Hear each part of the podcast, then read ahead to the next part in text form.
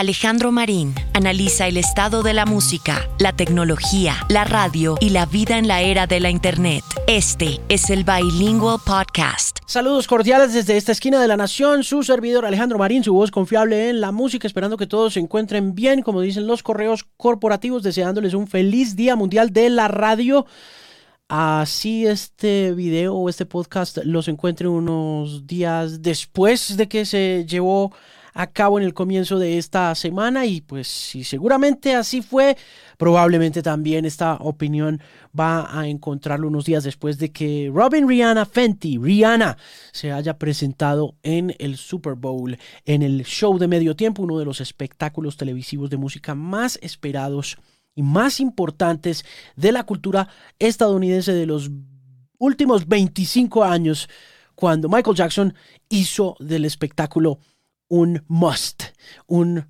momento clave para consagrarse y para mostrar un espectáculo sin precedentes en el negocio de la música. Rihanna se acaba de presentar en ese show, hizo 13 minutos muy importantes que van mucho más allá de lo que sucedió en términos de espectacularidad. Y la espectacularidad del show en realidad dejó mucho que desear. Si bien la producción fue impecable,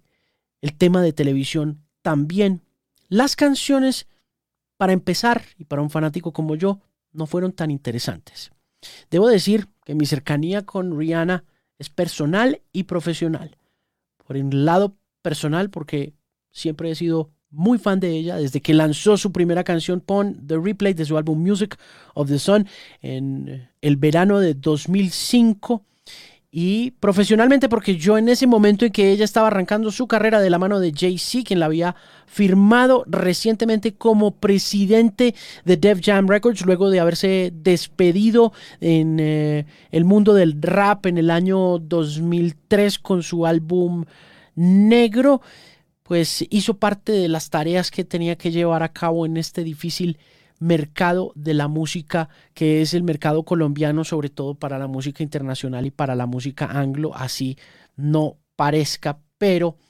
contándoles también que en ese momento era imposible pegar a Rihanna en el mercado colombiano porque tanto el tropipop como el reggaetón se llevaban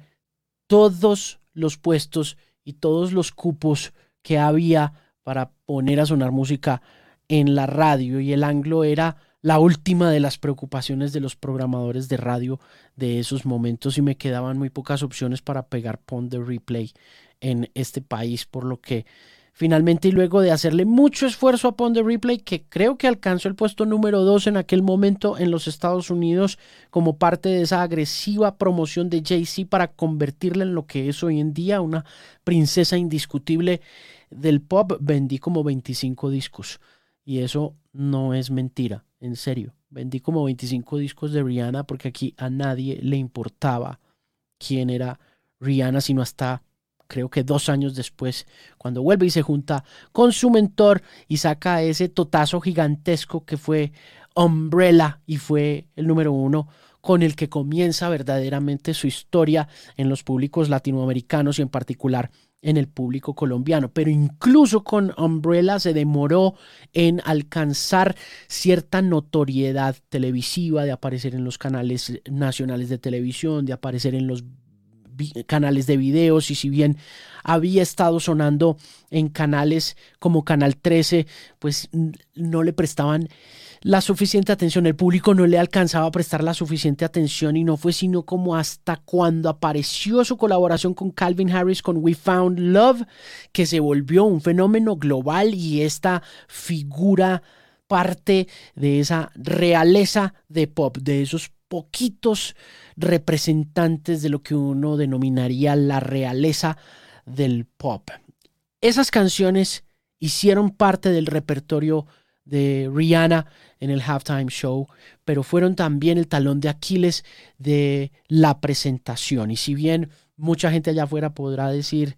que fue excepcional la presentación, yo sí me atrevería a decir que el repertorio fue su falla más contundente, ya que de los 14 números uno que ha tenido Rihanna en una carrera de más de 15 años, faltaron varios y hubo otros que fueron escogidos caprichosamente por la artista, no sé si como parte también de esta idea de reivindicar a los pueblos negros con el entretenimiento, pero también con cierta hegemonía en ese mundo del entretenimiento y con esa forma como ciertos jugadores de fútbol americano han sido tratados en el pasado por la NFL y la conexión que hay entre ese racismo sistémico dentro de la liga estadounidense de fútbol, la brutalidad policial a la que se ha visto sujeto el pueblo afroestadounidense desde hace muchísimo tiempo cuando arrancó esa lucha por los derechos civiles y por lo tanto el establecimiento de las figuras negras como figuras hegemónicas y parte no solamente del mundo del entretenimiento, sino de las decisiones que se toman en el negocio del entretenimiento a la hora de entretener a un público blanco, negro, latino, asiático y mucho más. Y creo que em, ahí hay una falla en términos de lo que uno como fan podría esperar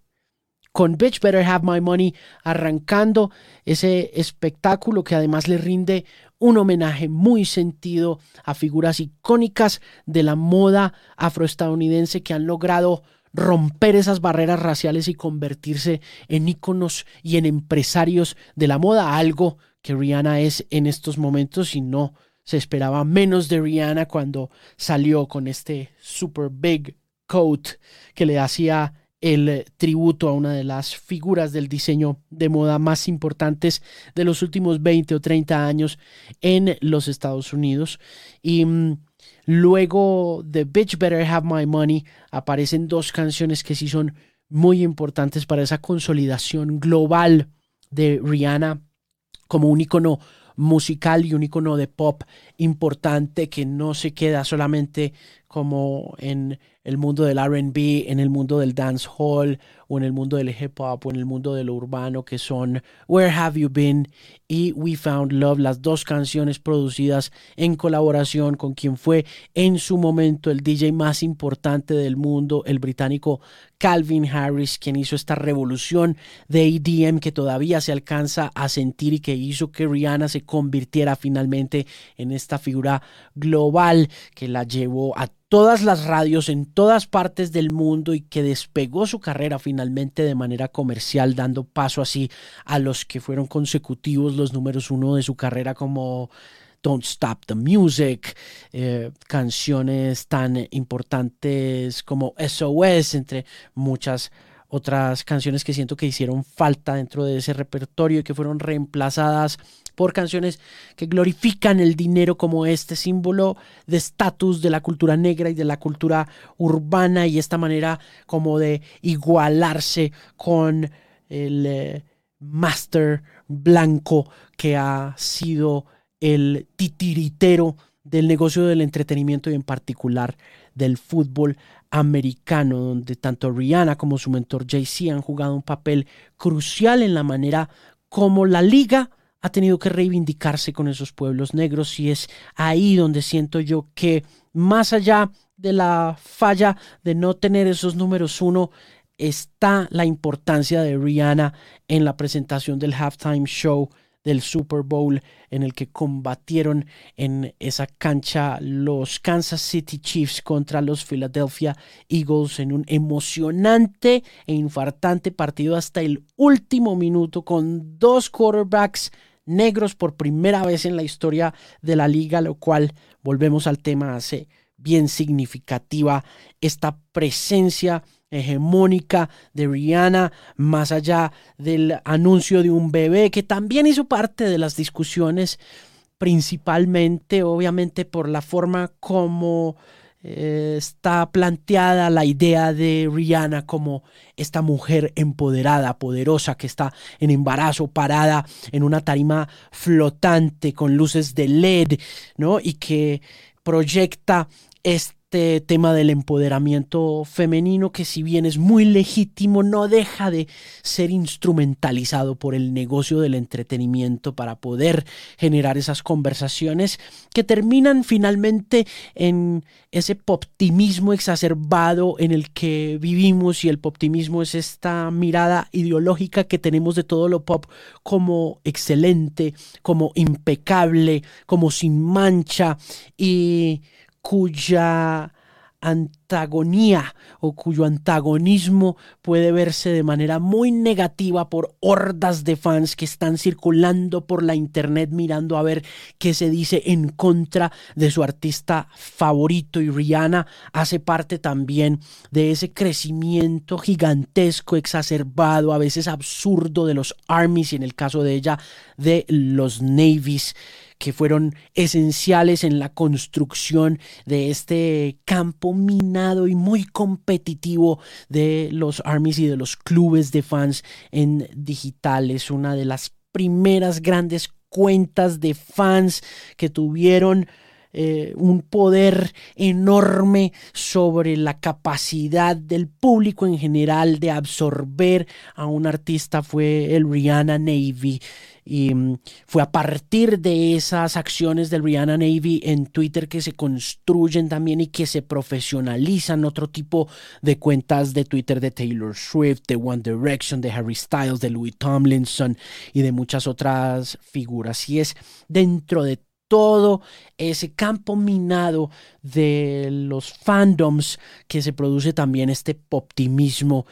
desde comienzos del nuevo milenio y como respuesta también al rockismo que había reinado entre 1970 y finales de 1999 y que descartaba cualquier posibilidad de que el pop fuera legítimo o que fuera música válida porque no tenía un principio político establecido o porque que simplemente no estaba preocupado lo suficiente por reflejar el mundo a su alrededor, ¿no? Y mm, en esas épocas de optimismo que comienzan a aparecer en el nuevo milenio es donde está enraizado todo lo que pueda suceder alrededor de esas discusiones que se distancian de lo musical y que es donde finalmente siento yo que flaqueó la presentación al no tener un repertorio muy sólido de totazos y de canciones exitosas más allá pues de lo que puede ser en términos de espectacularidad, un cambio de vestuario o invitados especiales que pudieron haber sido Jay-Z o Kanye West y que por obvias razones en el caso de Kanye pues era imposible incluir dentro de las posibles sorpresas y a eso pues agregarle la idea de este gender reveal, ¿no? El espectáculo de Rihanna presentando esta nueva etapa de su vida como mamá por segunda vez. Eh, recordemos que ella anunció su primer embarazo en febrero del año pasado, a comienzos de febrero del año pasado, de manera que fue también sorprendente, pero aún así eh, muy tratado con cierta indiferencia de la misma manera que se trató el repertorio y la forma como ella estuvo presente en... Eh, el Super Bowl, en el halftime show. De manera que todas estas cosas van, esta falta de espectacularidad que pudo verse también, por ejemplo, en la tarima gigantesca de Dr. Dre, de Snoop Dogg, de Eminem y de 50 Cent en el último Super Bowl, hizo también parte de las conversaciones digitales que se despertaron a partir de lo que, repito, eh, son ideologías legítimas como el empoderamiento femenino, el... Eh, hecho de que una mujer en embarazo esté por primera vez en esta tarima presentándose, pero que terminan siendo instrumentalizadas a favor de los titulares posteriores y de la manera como se mercadeó esa presentación unas horas después por revistas como la Rolling Stone, donde dicen que Bitch Better Have My Money tiene un aumento del 640% en las reproducciones de música y demás. Y pues evidentemente eh, para eso es que se hacen ese tipo de espectáculos, ¿no? Para proyectar a estos iconos de moda y de pop como indestructibles y en ese sentido yo creo que se logró ese propósito a pesar de lo que repito fue una falta evidente de espectacularidad sin demeritar en ningún momento la ejecución técnica, tecnológica e incluso hasta coreográfica, pero teniendo también en cuenta que Rihanna jamás ha sido muy cercana como a unas eh, coreografías excepcionales o de altísima calidad, como sí es el caso de Beyoncé Knowles, quien no falla un solo paso. En este caso había fashion, había coreografía, había una multitud de bailarines acompañándola, pero se podía ver también una cierta libertad en esa ejecución del poder de ser una mujer independiente de cualquier tema promocional alrededor de su carrera musical, lo cual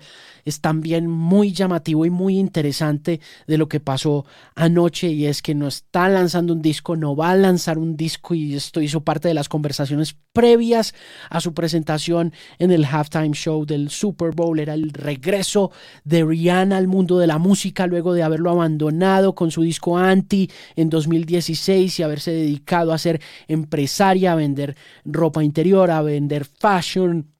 a vender em, maquillaje, entre muchas otras cosas, y no sucedió. No hubo canción nueva, no hubo anuncio de álbum, sí hubo un anuncio de un bebé, sí causó una conversación interesante, sí llamó la atención del feminismo, sí eh, nos mostró a una mujer empoderada,